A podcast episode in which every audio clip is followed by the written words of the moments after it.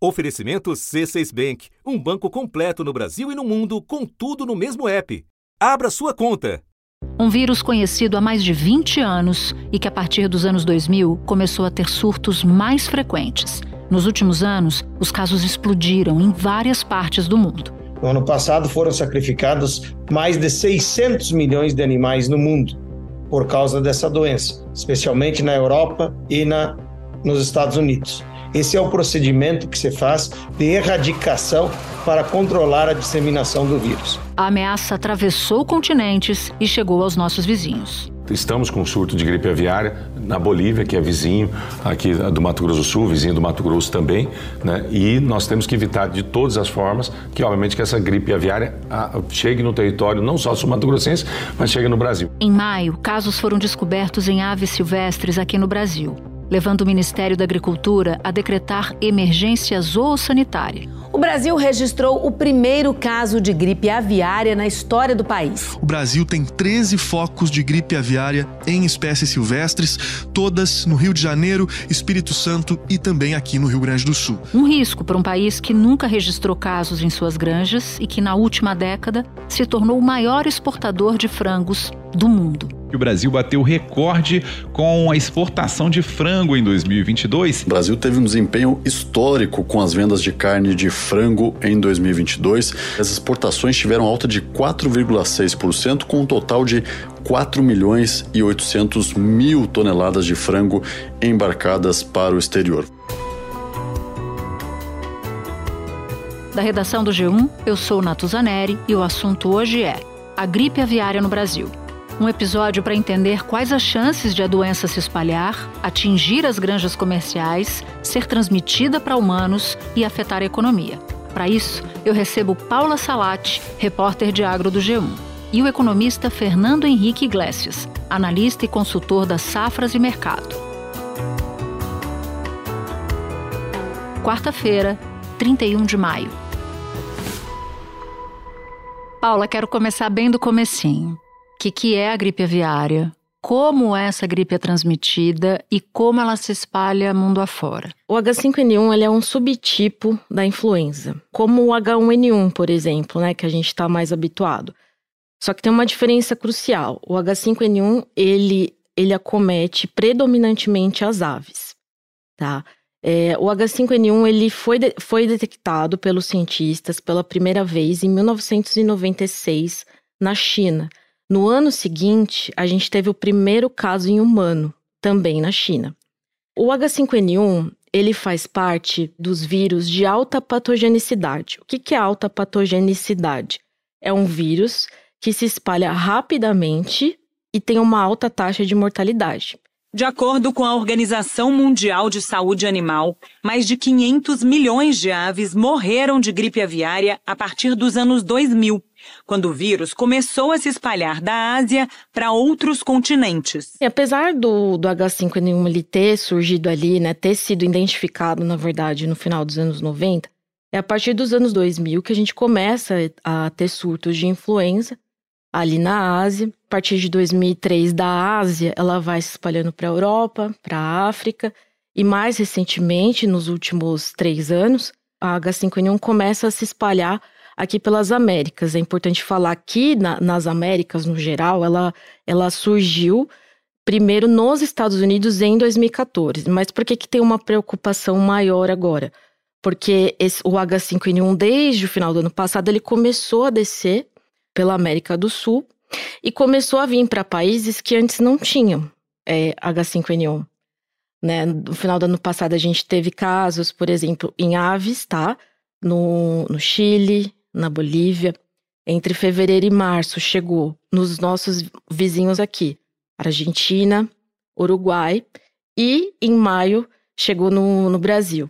É, eu escuto podcasts do, do setor e até escuto assim, né, que alguns especialistas até acham que demorou para chegar no Brasil, né? Porque entre eles, entre eles era uma questão de quando ia chegar, né? E, e você vê de março né, que chegou ali na Argentina e no Uruguai até aqui são três meses, né? A gente está vivenciando a maior crise de influenza aviária de todos os tempos. É uma doença que está cometida nos principais produtores e exportadores de carne de frango do mundo. Essa doença causa sintomas nervosos e respiratórios nas aves, né? Coriza, tosse, espirro, corrimento no bico da ave, coordenação motora, torcicolo, apatia, né? E também pode ocorrer de repente uma alta mortalidade de aves, né, sem, sem nenhum sintoma aparente. Você mencionou que a gripe aviária atinge principalmente as aves, mas num ponto da sua fala você cita o caso da China e diz quando isso aconteceu, quando afetou pela primeira vez humanos. Você pode, Paula, nos explicar como essa transmissão da ave para o humano e quais são os riscos para as pessoas, porque eu queria dimensionar o tamanho do, do perigo para os humanos.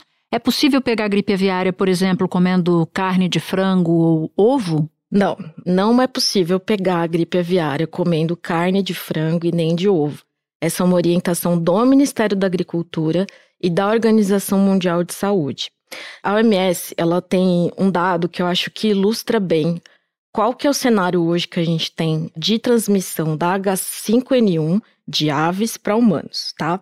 De 2005 até abril de 2023, 874 pessoas foram contaminadas com H5N1 e metade delas morreu, 458. Em resumo é o seguinte, é raro pegar, mas é grave pegar também, porque uhum. tem uma taxa alta aí de mortalidade. O que a gente tem hoje é o seguinte: humano pega H5N1 em contato com as aves, tá? As aves, elas expelem o H5N1 pelas fezes e pelas secreções respiratórias. Então é um contato muito próximo, tá? Eu li um relatório também do Departamento de Agricultura dos Estados Unidos e o que, que eles falam né, nesse relatório? Que eles têm percebido que essa contaminação de ave para o humano se dá em situações em que não houve uma proteção respiratória e nem ocular da pessoa que estava em contato com as aves, né? Nas Américas nós tivemos três casos de humanos infectados que a gente sabe, tá? Que a OMS registrou. Nos Estados Unidos, ocorreu em abril de 2022, no Equador em janeiro de 2023 e no Chile em março de 2023.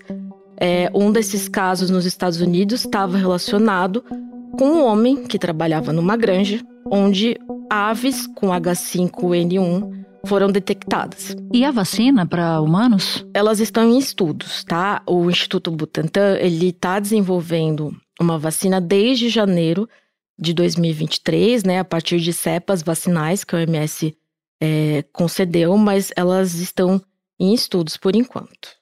As pesquisas começaram em janeiro, quando a Organização Mundial de Saúde mandou para o Brasil cepas de vírus responsáveis pelo maior número de casos de gripe aviária, os tipos H5N1 e H5N8.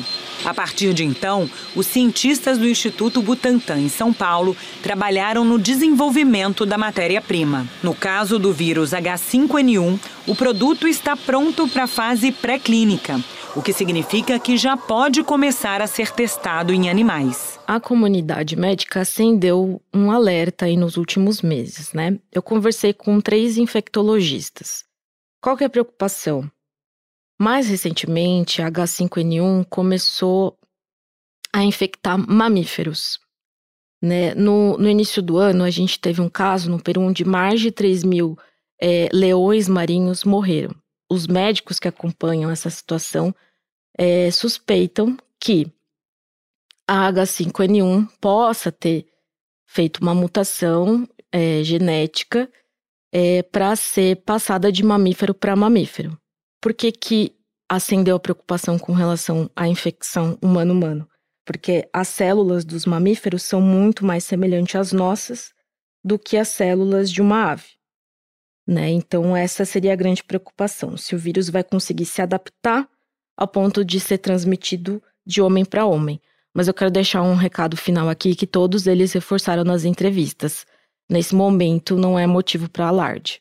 No caso das aves, Paulo, o Brasil identificou até agora 13 focos da gripe aviária. Por que o Ministério da Agricultura decretou emergência que eles chamam de zoossanitária por seis meses? O que, que isso significa na prática? Natuza, estado de emergência zoossanitária, ele é decretado quando você tem um risco de contaminação de uma doença entre os animais, tá? É um estado de emergência relacionado à saúde animal, a gente não está falando de saúde humana aqui. É, e o que que isso na prática é, ajuda? Ele desburocratiza alguns processos da administração pública. Eu conversei com o presidente da Associação Brasileira de Proteína Animal e ele me deu alguns exemplos. Por exemplo, eu preciso enviar um médico veterinário para um parque no Espírito Santo onde aves foram contaminadas. Então, ao invés de eu ter que abrir uma licitação para isso, ou para comprar um equipamento para ajudar no combate à gripe aviária, é, eu, eu já eu acelero esse processo. Tá? É para acelerar o processo. Eu posso, por exemplo, isso foi uma informação que o Ministério da Agricultura me deu. Eu posso contratar, por exemplo, um funcionário por tempo determinado para ajudar ali na contenção. Na contenção. E por que que por que, que o Ministério da Agricultura decretou né, esse estado de, de, de emergência zoossanitária? Porque a principal preocupação é evitar que a gripe aviária chegue nas granjas por orientação das autoridades de saúde. As propriedades ficam fechadas e cada veículo que entra ou sai passa por uma barreira de desinfecção. Esse é o procedimento recomendado pela Organização Mundial de Saúde Animal. O Ministério da Agricultura e Pecuária afirma, em nota, que não há evidências de que a doença possa ser transmitida às pessoas por meio de alimentos devidamente preparados e bem cozidos. Para eliminar o foco, você sacrifica todas as aves que tem naquele local. E é importante sempre destacar que os 13 focos de gripe aviária que a gente tem hoje no Brasil são de aves silvestres. O que, que são silvestres? Aves que vivem na natureza. Não são aves de criação, não são as aves que estão na, nas granjas. E, e por isso que o Ministério decretou esse estado de emergência para evitar, né, que a principal preocupação é que chegue até as granjas. E isso, do ponto de vista comercial, seria muito ruim naturalmente, né? Se houvesse uma, se houvesse uma contaminação dentro dentro das granjas. Sim, até porque o Brasil ele é hoje ele é o principal exportador de carne de frango do mundo. Né, a gente exporta para países muito, muito variados, né? Para os Emirados Árabes, para a Ásia, para o Japão. Então, realmente seria, né, num, numa situação limite, né, vou sempre destacar isso, né, é, seria um prejuízo muito grande, num primeiro momento, para as granjas aqui do Brasil, né, e é um setor que movimenta muito a economia do agro, né? A contaminação de criações comerciais causaria grandes prejuízos, além de poder prejudicar o acesso do frango brasileiro a alguns mercados internacionais. Todos os animais de uma granja afetada teriam que ser sacrificados. Justamente pelo Brasil ser um grande exportador de carne de frango, há muito tempo as autoridades sanitárias, Ministério da Agricultura, órgãos de agricultura estaduais tão, estão monitorando essa situação. Né? O, o governo federal já elaborava planos de contingência. É, e tem um caso curioso que eu queria te falar, porque assim, quando os casos de H5N1 começaram a chegar aqui na América do Sul, o Brasil reforçou essas medidas de segurança. Te dar um exemplo. No final de dezembro, é, nós do G1 Agro, a gente queria fazer uma reportagem numa granja de produção de ovos. É, Bastos, que é um município que fica no interior de São Paulo, né? Ele é um dos, dos principais produtores de ovos do Brasil. A gente não conseguiu fazer reportagem lá. Por causa de medidas de segurança. O que, que eles alegaram? Que todas as granjas estavam fechadas por conta dessa preocupação com, com a gripe aviária. Interessante. Então, os próprios proprietários rurais, os, as empresas que, que, que atuam nesse ramo, já aumentam a sua vigilância antes mesmo de um caso chegar aqui. Isso é, desde que os casos começaram a chegar aqui mais perto da gente, né, do Brasil, as visitas às granjas já estavam restritas, né, e no início do ano o governo até proibiu é, feiras com animais né, ao, ao ar livre. Paula, muito obrigada. A gente está falando aqui juntinha uma da outra. Foi importante você ter feito ah, esses obrigada, esclarecimentos. Gente. Eu espero que você volte. Obrigada, Natuza. Obrigada pela oportunidade. Espera um instante que eu já volto para falar com Fernando Henrique Iglesias. Com o C6 Bank, você está no topo da experiência que um banco pode te oferecer. Você tem tudo para sua vida financeira no mesmo app, no Brasil e no mundo todo. A primeira conta global do país e atendimento personalizado, além de uma plataforma de investimentos em real e dólar com produtos exclusivos oferecidos pelo C6 em parceria com o JP Morgan Asset Management. Quer aproveitar hoje o que os outros bancos só vão oferecer amanhã? Conheça o C6 Bank. Tá esperando o quê? C6 Bank. Fernando, eu quero te pedir para dimensionar o mercado de aves no Brasil. Basicamente, o mercado de aves, é, a nossa projeção que nós temos aqui para a produção de carne de frango em 2023 é de 15 milhões de toneladas. O Brasil é o segundo maior é, produtor em escala global e ele é o maior exportador. O Brasil deve exportar aí entre 4,9 quase 5 milhões de toneladas nesse ano. E só para dar uma proporção do que é tudo isso que eu estou falando, é, anualmente, o Brasil aloja em torno de 6,9 bilhões de pintinhos com a finalidade de produzir carne de frango. Então, é, é essa a dimensão do mercado brasileiro, essa proporção no contexto global. O Brasil hoje é um terço da exportação de carne de frango né, ao redor do mundo. Então, de cada 3 quilos de frango que o mundo exporta, pelo menos um quilo é de carne de frango do Brasil adotamos todas as medidas porque sabemos da responsabilidade que recai nos nossos ombros. Atender a população brasileira, com quase 60% da nossa produção, e atender mais de 165 países. Antes de conversar com você, eu falava com a repórter do G1, a Paula Salati, e ela me contava que a chance de a gripe aviária afetar a produção de frango que a gente vende lá para fora para exportação é quase zero. Diante disso, eu te pergunto: mesmo sem risco, o que o Brasil perde ao registrar casos da doença? Bom, se porventura os casos ocorrerem em granjas comerciais, acontecer isso, é, vamos ter graves consequências do ponto de vista do mercado. Primeiro que os acordos bilaterais com os nossos principais importadores de carne de frango, Emirados Árabes Unidos, Arábia Saudita, Japão e a China, vislumbram a possibilidade de fechamento temporário das vendas brasileiras com destino a esses mercados. É temporário, mas ia gerar impacto aqui no mercado, porque esse produto que deveria ser exportado ficaria aqui no mercado interno e provavelmente ia gerar desequilíbrio de preço, ia gerar queda das cotações aqui no mercado interno, enfim, ia gerar uma série de transtornos até tudo se normalizar. Então, teríamos problemas com relação a isso. E assim como ocorreu no passado, existe um risco de embargo do nosso frango exportado? Eu queria tentar dar uma ideia do tamanho desse, desse risco. Para o consumidor brasileiro, há um risco também? Para o mercado externo, o único problema vai acontecer se realmente tivermos casos em granjas comerciais. Tirando isso, não teremos grandes problemas, não devemos ter aí é, consequências maiores com relação a influenza aviária.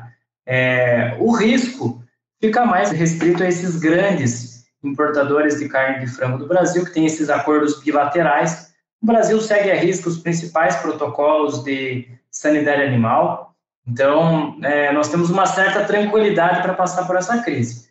É, as medidas do MAPA. MAPA, quando você fala, é Ministério da Agricultura, né? Exatamente, do Ministério da Agricultura, das secretarias de agricultura dos estados, da BPA, das organizações que regem o setor, elas são muito assertivas para poder combater esse problema de uma maneira mais eficiente, sem gerar esse tipo de transtorno, sem gerar esse tipo de consequência. E para o consumidor brasileiro, ele tem que ficar tranquilo, pode consumir os produtos avícolas do Brasil com tranquilidade, que não há, não vai ter o menor problema com relação a isso. A produção de aves envolve também a produção de insumos agrícolas, de grãos. Então eu vou te pedir para nos explicar, Fernando, qual seria o impacto no setor agropecuário como um todo, caso a cadeia comercial seja afetada.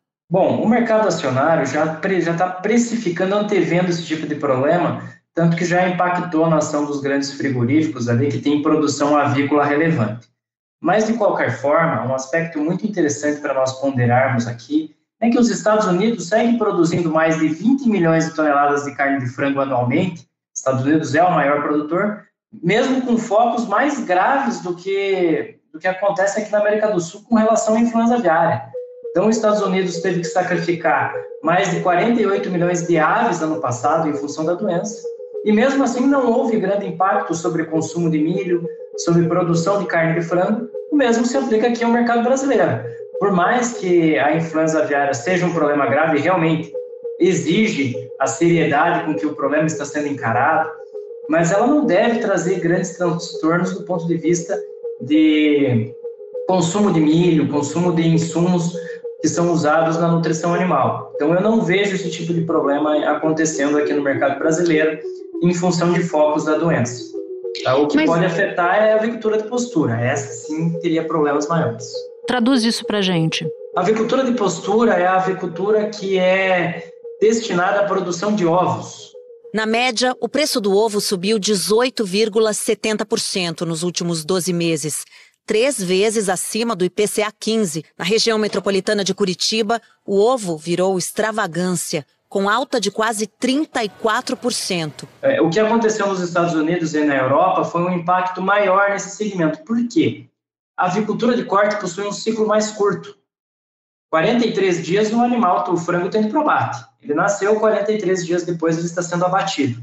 A avicultura de postura, o ciclo é mais alongado, demora mais para essa ave atingir a maturidade para conseguir botar os ovos e começar a produzir.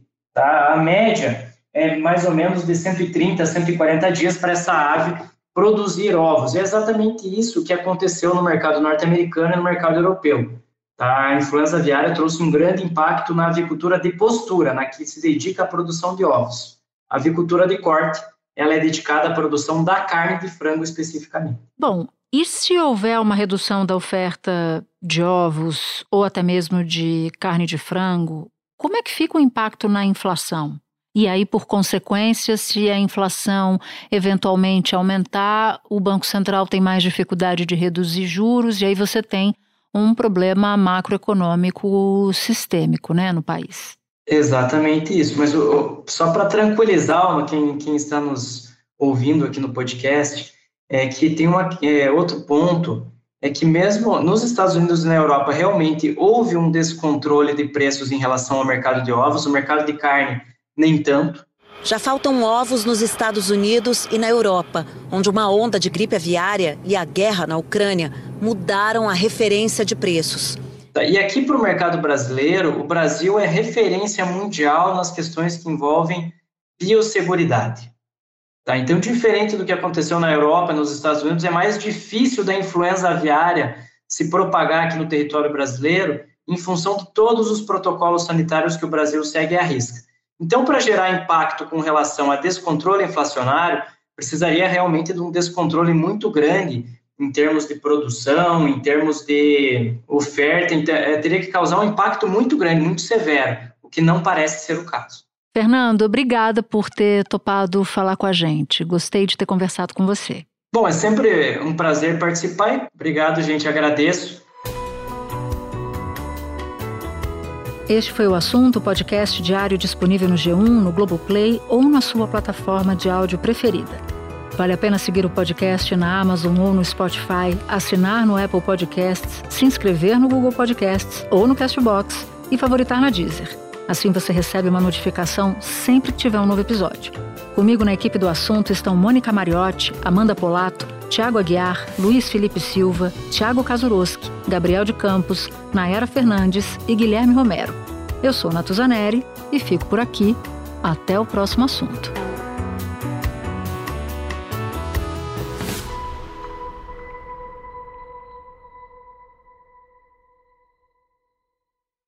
Você no topo da experiência financeira que um banco pode oferecer. Escolha um banco completo no Brasil e em qualquer lugar do mundo. Abra sua conta no C6 Bank.